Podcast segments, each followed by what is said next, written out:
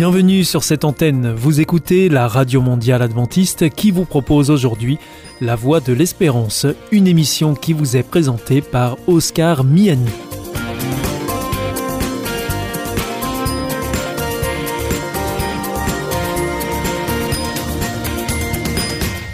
C'est avec un grand plaisir que je vous retrouve sur notre antenne. Encore une fois, soyez les bienvenus à l'écoute de La Voix de l'Espérance, notre émission quotidienne de 30 minutes en français qui vous est présentée par Oscar Miani et préparée avec toute notre équipe.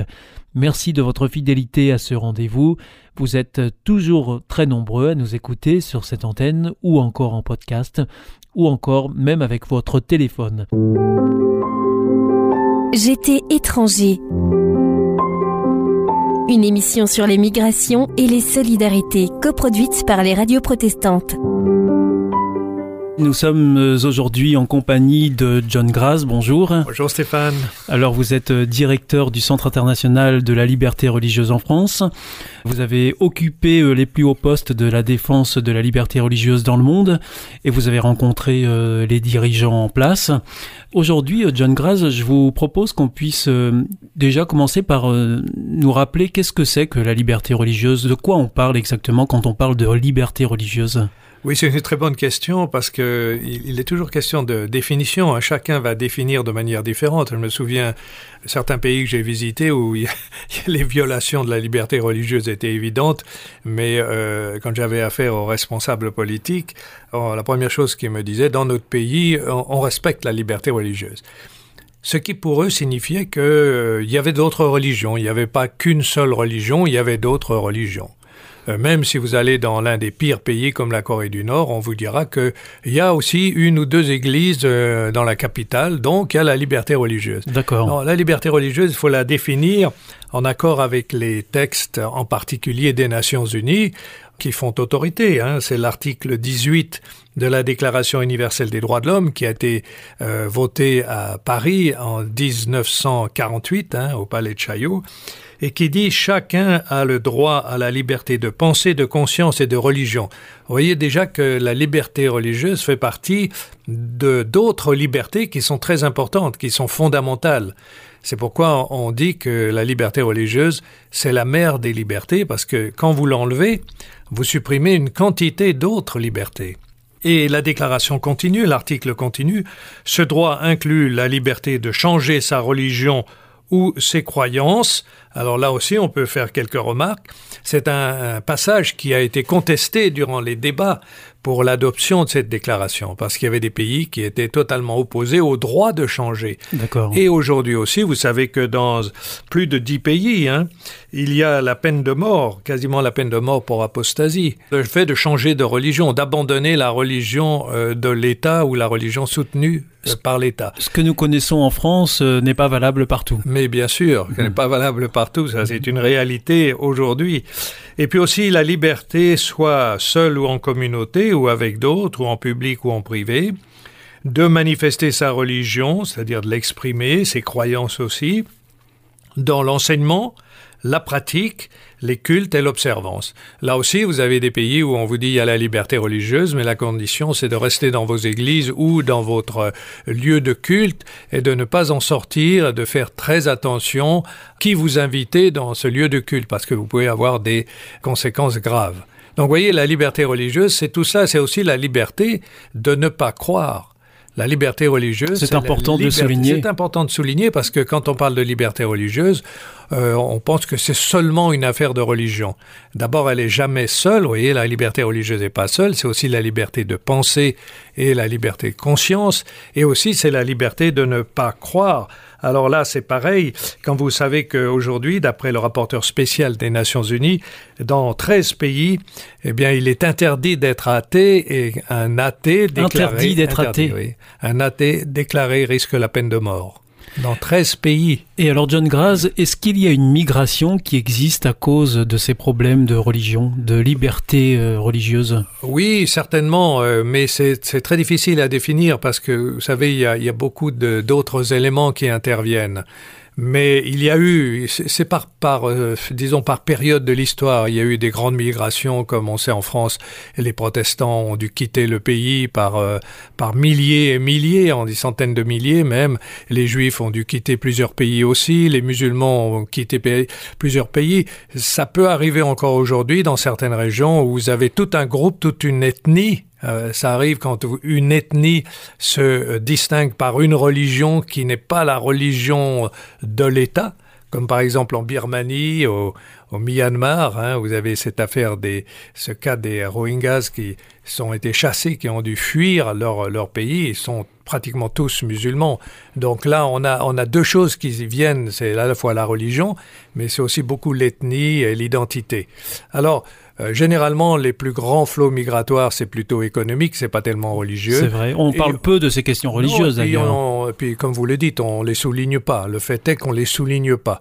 Alors, dans tous ces gens qui émigrent, il y en a évidemment qui quittent leur pays parce qu'ils sont persécutés. Mais malheureusement, on n'en fait pas beaucoup cas. Vous voyez, on parle des autres situations, mais pas tellement de ceux qui se sont convertis dans un pays où il y a des lois contre la conversion, contre l'apostasie, et qui, pour sauver leur vie, se sont convertis et viennent se réfugier dans un pays où ils ont plus de liberté. Eh bien, parfois même, on les renvoie dans leur pays en ignorant complètement le fait que parce qu'ils ont justement changé de religion, ils risquent, ils risquent la prison et, voire même plus parce qu'on risque de les, de les tuer. Et, donc vous êtes intervenu vous-même dans des, je cas, suis intervenu des, cas comme cela En effet, plusieurs fois, des gens qui au cours de leur euh, séjour en Europe, par exemple, ont changé de religion. Bien sûr, il faut voir si c'est sincère ou non. Et après, eh bien, le pays décide que non, cette personne ne mérite pas le titre de réfugié, donc on la renvoie dans son pays. Alors on a eu affaire à une, une femme, justement, qui était devenue chrétienne et qui euh, était menacée d'être renvoyée dans son pays, et on ignorait complètement le fait religieux. Et ça, c'est vrai, c'est que dans nos pays, on, on veut la laïcité, c'est-à-dire on, nos pays occidentaux, on ne veut pas mêler la religion et très souvent, on ignore le facteur religieux dans le, traitement de l'immigration et le traitement justement des réfugiés, alors que c'est un facteur très important. Quand vous avez des pays où vous n'avez pas le droit de vous convertir, ça veut dire quelque chose. Ça veut dire si vous vous êtes converti et vous partez parce que vous êtes persécuté, si on vous renvoie, alors on vous renvoie directement en prison. Qu'est-ce qui, surtout si vous êtes une femme en plus, mmh. qu'est-ce qui va se passer? Vous êtes traité comme euh, un lâche ou une lâche par votre famille. Vous avez, euh, euh, vous êtes traître, etc., etc. Donc vous pouvez imaginer votre situation et vous allez retourner comme ça? Alors ça, on souhaiterait qu'il y ait plus de conscience plus de prise de conscience sur le phénomène religieux.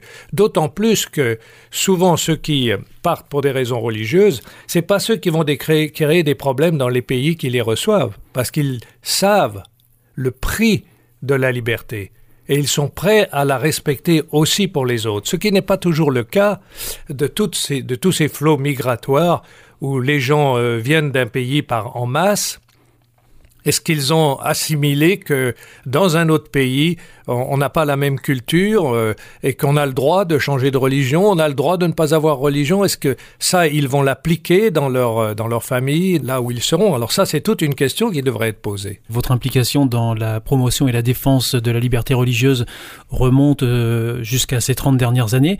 Est-ce que vous avez vu ces situations évoluer et comment est-ce qu'elles ont évolué? On a eu des, des hauts d'espoir, disons. On a eu, avec la chute du, du bloc communiste, évidemment, euh, on a pensé que là, c'était une grande victoire de la liberté. Et euh, par rapport à la Russie, je suis allé plusieurs fois en Russie, je suis allé dans les pays de l'Europe de l'Est plusieurs fois lorsqu'il y avait encore le mur, hein, lorsqu'on on traversait la frontière, euh, c'était toute une histoire, et qu'on était surveillé, etc. Et euh, on pensait que vraiment là maintenant. Alors on a eu une période, moi je dirais aux alentours de 93, 94, 95, 96, c'est une période en particulier en Russie et dans d'autres pays extrêmement favorable à la liberté religieuse. Et puis on a eu un ressaisissement, une remise en place, et après alors toute une liste de restrictions qui se sont ajoutées, qui ont visé justement à, limiter la liberté religieuse, en particulier de nouvelles religions, de nouvelles églises, de nouveaux groupes pour euh, finalement soutenir le fait d'une Église établie ou d'une religion établie qui se posait comme euh, facteur culturel et héritage de la nation et du pays. Est-ce qu'on pourrait considérer que l'Europe aujourd'hui est une terre d'asile pour les réfugiés religieux? Alors, je pense pas, non, que si. Ah, ben, je dirais que c'est beaucoup mieux de venir se réfugier en Europe que dans beaucoup d'autres endroits du monde, c'est clair, mais je pense pas que si on met en avant le facteur religieux, on aura un traitement spécial, pas du tout. Au contraire, euh, comme je vous l'ai expliqué, c'est même pas dit qu'on ait un traitement, ou alors il faut vraiment prouver qu'on est sur la liste des condamnés à mort, etc. Parce que euh, c'est un vrai parcours. Hein, euh, c'est un vrai parcours, et hein. puis le, nos, nos, nos administrations ne sont pas tout à, ne sont pas sensibles à l'aspect religieux. Dans la plupart des pays occidentaux, on n'est pas sensible à l'aspect religieux. À la limite, on va leur dire mais euh, il fallait prendre vos responsabilités. Pourquoi vous avez changé de religion? Euh, C'est pas notre problème. Vous voyez, alors évidemment, si on est persécuté pour les droits de l'homme euh, dans d'autres domaines, on va on va recevoir plus d'écoute, mais pas forcément dans le dans le domaine religieux. Et c'est là aussi où on doit intervenir pour dire non, c'est une question de droits de l'homme et de droits humains exactement comme les autres questions, et elle doit être prise au sérieux. John Graz, nous arrivons euh, au terme de cette émission. Merci d'être venu nous parler de cette question euh, au micro. Je rappelle que vous êtes euh, directeur du Centre international de la liberté religieuse en France et que nous aurons grand plaisir à vous recevoir dans d'autres émissions pour continuer à parler de liberté et de foi. Avec plaisir, Stéphane. Merci beaucoup. À bientôt. Au à bientôt. J'étais étranger une émission sur les migrations et les solidarités coproduite par les radios protestantes. Hier ist Adventist World Radio, die Stimme der Hoffnung. Questa è la radio mondiale adventista. La voce della speranza.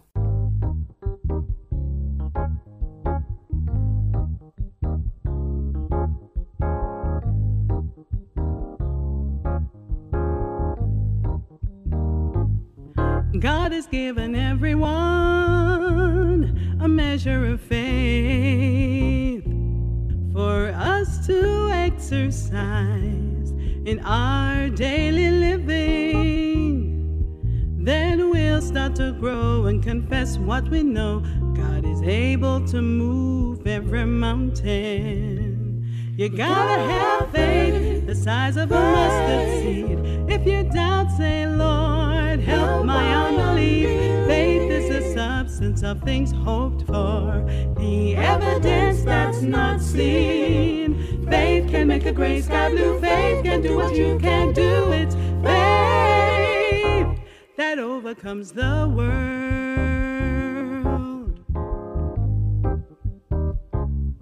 Take the shield of faith with you wherever you go. A fire extinguisher for the darts of the wicked. Without any faith, it's impossible to please. He rewards who believes, diligently seek Him. You gotta have faith the size of a mustard seed. If you doubt, say, Lord, help my unbelief. Faith is the substance of things hoped for, the evidence that's not seen. Faith can make a gray sky blue. Faith can do what you can't do. It's comes the word.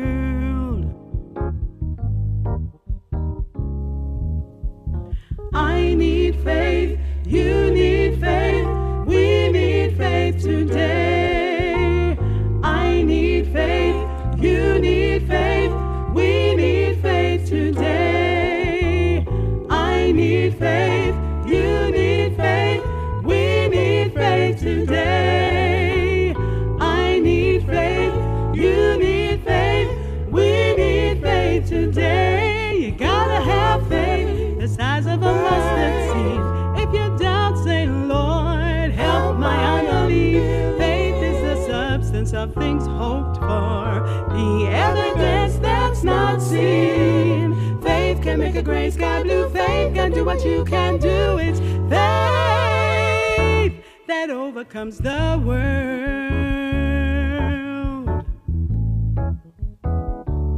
Believe what God says, He watches over His word.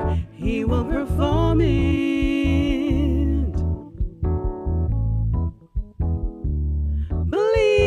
God says, He'll do.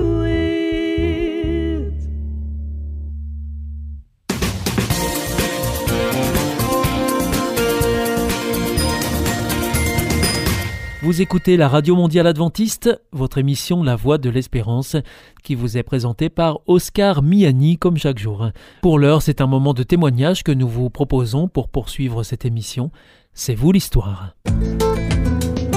C'est vous l'histoire. Non,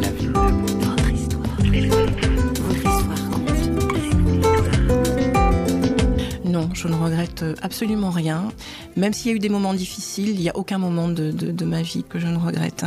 Vraiment, je suis très reconnaissante à Dieu pour tout ce qu'il m'a donné, même lorsque euh, je n'avais pas nécessairement cette relation aussi proche que je l'ai aujourd'hui avec lui. Il a toujours été présent et c'est lui qui, qui continue à me montrer le chemin vers lequel euh, j'avance en toute confiance. Aujourd'hui, C'est vous l'histoire s'intéresse à la croissance et à l'humain. Nous avons le plaisir de recevoir Christiane Enamé. Notre invitée a 49 ans, elle est mariée et maman de deux jeunes de 16 et 18 ans. Professionnellement, elle est impliquée à haut niveau dans le domaine des ressources humaines. Christiane Enamé a une autre corde à son arc. Avec son mari, elle est également responsable d'une église de la région parisienne. Cette Camerounaise d'origine a su mettre ses qualités et ses compétences en RH au service de son église. La communauté fondée en 2004 est passée en 10 ans de 20 personnes à 700, soit 4 cultes par dimanche. Quel est le secret de cette réussite? Notre journaliste François Sergi est allé la rencontrer. Nous sommes à, à Créteil Université, À Créteil, dans le Val-de-Marne. Dans le Val-de-Marne, dans Oui. l'espace Martin Luther King, Oui. le oui, bien nommé. Oui. C'est une église euh, qui a démarré petite et qui a grandi. Oui, qui a démarré euh, en septembre 2004. Euh, Nous étions 20 à l'époque et nous sommes aujourd'hui euh, plus de 700 avec quatre cultes chaque dimanche. Une église aussi interculturelle où la convivialité, l'échange, les, rencontres, l'accueil sont très importants. Une église qui a grandi comme vous, vous aviez grandi en votre temps, en fait, C'est vrai. parce que vous avez fait aussi évidemment tout un parcours spirituel. Vous pouvez peut-être à grands traits nous, nous, nous le dessiner. Vous venez d'une famille euh, catholique. Absolument, j'ai grandi euh, voilà euh, auprès d'une famille catholique, euh, puis euh, à l'adolescence, vous savez, on se rebelle contre les C'est adultes, classique, hein, oui, c'est sûr, classique. c'est normal. Mais en fait, euh, j'ai rencontré mon mari, qui est issu d'une famille protestante, euh, avec un papa pasteur, euh, qui est camerounais aussi, et avec qui, effectivement, nous, avons accepté de venir euh, à Créteil, euh, avec un tout jeune pasteur à l'époque, euh, Yvan Carluère, pour euh, lancer cette œuvre sur Créteil. Et c'est vrai que petit à petit, j'ai cheminé moi aussi euh, dans ma foi, et qu'en décembre 2005, je suis née de nouveau. et voilà, ça fait dix ans, ça fera dix ans bientôt. C'est vrai qu'à travers ces dix années, euh, le Seigneur a, a répondu à beaucoup de mes attentes. Passer de 20 personnes et avoir euh, six cultes par dimanche, 700 personnes environ, quel est le secret? Alors, quatre cultes par dimanche, mais que Dieu vous entende, six cultes. Eh bien, on, s'investit beaucoup près des gens, on évangélise, euh, mais on accueille aussi euh, ici. Je crois qu'après, le, le bouche à oreille fait aussi euh, son chemin. Nous sommes en même temps dans une ville qui est une grande ville, hein, Créteil. Il y a un réveil aussi tout particulier des citoyens qui y habitent. Nous sommes beaucoup inscrits dans les, activités de la ville pour nous faire connaître. Et puis, euh, nous avons pu, euh, en 2009, euh, acquérir ce lieu pour accueillir un peu plus de personnes que lorsque nous avions démarré. Et effectivement, l'Église a, a grandi progressivement depuis lors. Christiane Enamé a à cœur de s'investir dans l'Église, c'est certain, mais elle a une implication particulière dans ce qu'on appelle la louange. Autrement dit, dire à Dieu, quelle que soit la manière, l'importance qu'il a aux yeux de celui qui croit en lui. Elle s'en explique toujours au micro de François Sergi. Oui, alors il y a différents services effectivement euh, dans notre église. J'en ai fait la plupart, hein, y compris le, service café, hein, accueillir euh, les personnes qui nous visitent euh, par un café. Et puis, bon, progressivement, j'ai aussi répondu à ce que j'avais dans le cœur, qui était aussi de pouvoir louer le Seigneur par le chant. Et effectivement, je fais partie d'un des groupes de louanges de notre église actuellement. Mais je, sers et je m'occupe aussi de l'église en étant présidente de l'association culturelle de l'église C'est l'association qui gère toutes les activités euh, en dehors de celle du culte des membres de notre Église, que ce soit des activités pour les enfants ou pour nos jeunes adultes. Vous parlez de services, euh, l'Église est prestataire de services. En somme, c'est ça qui fait un peu le succès de votre Église, c'est que vous offrez, vous répondez à des attentes, à des besoins de la population. On répond déjà, à, je dirais, à un appel que le Seigneur nous donne et à ce service, c'est-à-dire euh, pouvoir aider son prochain à travers un certain nombre d'activités. Et effectivement, euh, lorsqu'on vient à Créteil et qu'on est une jeune maman, par exemple, avec un bébé, pour permettre de suivre le culte, euh, par exemple, il y a un service euh, de, garderie. Et lorsque je parle de, de service, c'est vraiment mettre en œuvre une activité, en tout cas s'occuper d'une activité mhm. pour permettre aux uns et aux autres d'avoir un, temps de culte de, qualité. Donc cette spiritualité a une dimension sociale en fait concrète pour l'environnement oui. pour Créteil. Oui, ça a un impact concret et nous avons notamment aussi euh, une association de bienfaisance dans cette ville. Hein. Nous travaillons en partenariat aussi avec la ville et euh, tous les samedis euh, nous distribuons des, des, colis de vivres aux personnes qui en ont le plus besoin. Donc ça va jusque là. Alors, vous-même, euh, vous ne êtes pas arrêté là, vous êtes devenu vice-présidente de la Fédération protestante de France. Oui. Mm. oui, j'ai toujours eu à cœur d'utiliser les, les, compétences que j'ai de communication, de relationnel, d'être au service des autres, de les accompagner, de les aider. Je l'ai toujours euh, comme référence euh, 1 Corinthiens 13, la lettre de Paul aux Corinthiens sur, sur l'amour. Et je crois que ça me définit bien dans les efforts que je fais envers les autres et envers tout un chacun, cette patience qu'il faut, de, de toujours voir le bon côté chez les, chez les, les personnes que j'ai en face de moi, euh, de les aider avec euh, ce que je peux et les voir euh, à leur tour aussi grandir, avancer.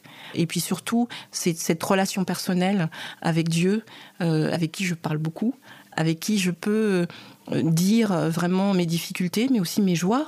Mon mari dit toujours que j'ai une foi plutôt joyeuse, et même dans les moments difficiles, parce qu'il est là, parce que j'ai cette relation avec lui, eh bien, euh, j'avance. Il me fait avancer. À 8 ans, vous êtes venu en France? Oui, oui, oui. Ma maman est venue me chercher. C'est un déracinement? Euh, pas complètement parce qu'il y a toujours. Vous avez des souvenirs. À l'époque, oui, oui, oui, j'ai des souvenirs. Je comprenais pas très bien. Et puis c'est difficile lorsqu'on on, est habitué au soleil euh, de connaître l'hiver, par exemple. La grisaille parisienne. Voilà, tout à fait. Et un autre rythme de vie aussi. Hein. Donc c'est vrai que ça a été euh, des moments difficiles, mais bien accompagnés par ma maman. Ça me permettait d'être aussi avec mon petit frère et d'avoir une vie familiale euh, plus posée. Il y a des clichés qu'on se traîne. Vous parlez du temps, de la gestion du temps. Alors c'est ce qu'on oppose très souvent entre le continent africain et l'Occident. Euh, mais pourtant, vous êtes, vous, DRH, euh, et l'une de vos compétences et l'un de vos dons, c'est l'organisation, le sens de l'anticipation. Oui, oui, oui. Comme quoi on peut être camerounaise et très bonne DRH. Quoi. et euh, et c'est pas du tout à ma voix que vous pouvez constater que je suis camerounaise. Non. non mais Donc il y a, comme ça un certain nombre de préjugés. Comment est-ce que dans une église multiculturelle où se côtoient des Asiatiques, des Camerounais, des Français de souche, etc., ça se passe toujours bien ou bien il y a parfois aussi de ces... Ça se passe bien parce que ce qui nous unit, c'est Dieu. Hmm. C'est notre relation, cet amour partagé, euh, ce besoin de communion fraternelle, d'échange, d'écoute aussi et justement d'entendre cette différence. Et quand vous avez plein de personnes différentes qui louent ensemble, c'est magnifique. Trois choses demeurent, la foi, l'espérance et l'amour, mais la plus grande d'entre elles, c'est l'amour. Je crois que c'est ce qui résume bien toute ma vie aussi, l'amour euh, que j'ai reçu de mes parents, que j'ai aujourd'hui de mes enfants, en famille, hmm. mais aussi cet amour que je partage avec d'autres chrétiens quel qu'il soit. Et hors les murs de l'église. Hors les murs de l'église, mmh. absolument. J'essaye en tout cas, dans, même dans ma pratique professionnelle, de témoigner aussi de cet amour et de cette bienveillance. C'est vous l'histoire. L'émission signée Radio Réveil, c'est fini pour aujourd'hui. Moi, je vous retrouve très bientôt. Bye bye. Vous vous sentez isolé, désorienté, perdu, en recherche? L'IEBC, l'Institut de la Bible par correspondance, vous accompagne et vous propose des cours gratuits à suivre chez vous et à votre rythme. Retrouvez-nous vite sur www.iebc.org et vous verrez, votre vie va changer. Parce que croire, c'est la vie. Si vous souhaitez réécouter ce programme ou bien le partager avec vos amis, retrouvez-nous sur www.iebc.org. awr.org. Vous pouvez aussi nous suivre par téléphone. Depuis la France, il vous suffit de composer le 01 80 14 44 77.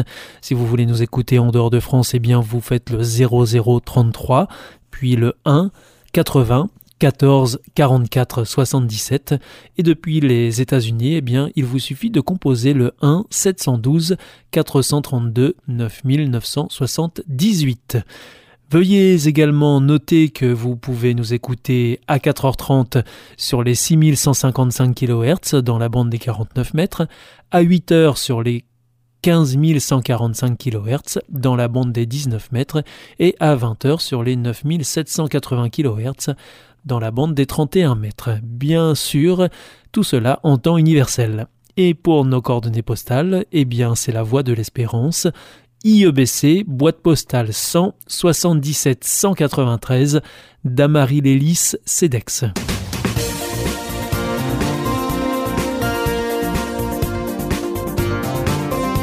Votre émission est pour aujourd'hui terminée. Vous écoutiez la Radio Mondiale Adventiste, La Voix de l'Espérance, et vous étiez en compagnie d'Oscar Miani. Je vous donne rendez-vous dès demain à la même heure pour notre nouveau programme. Au revoir.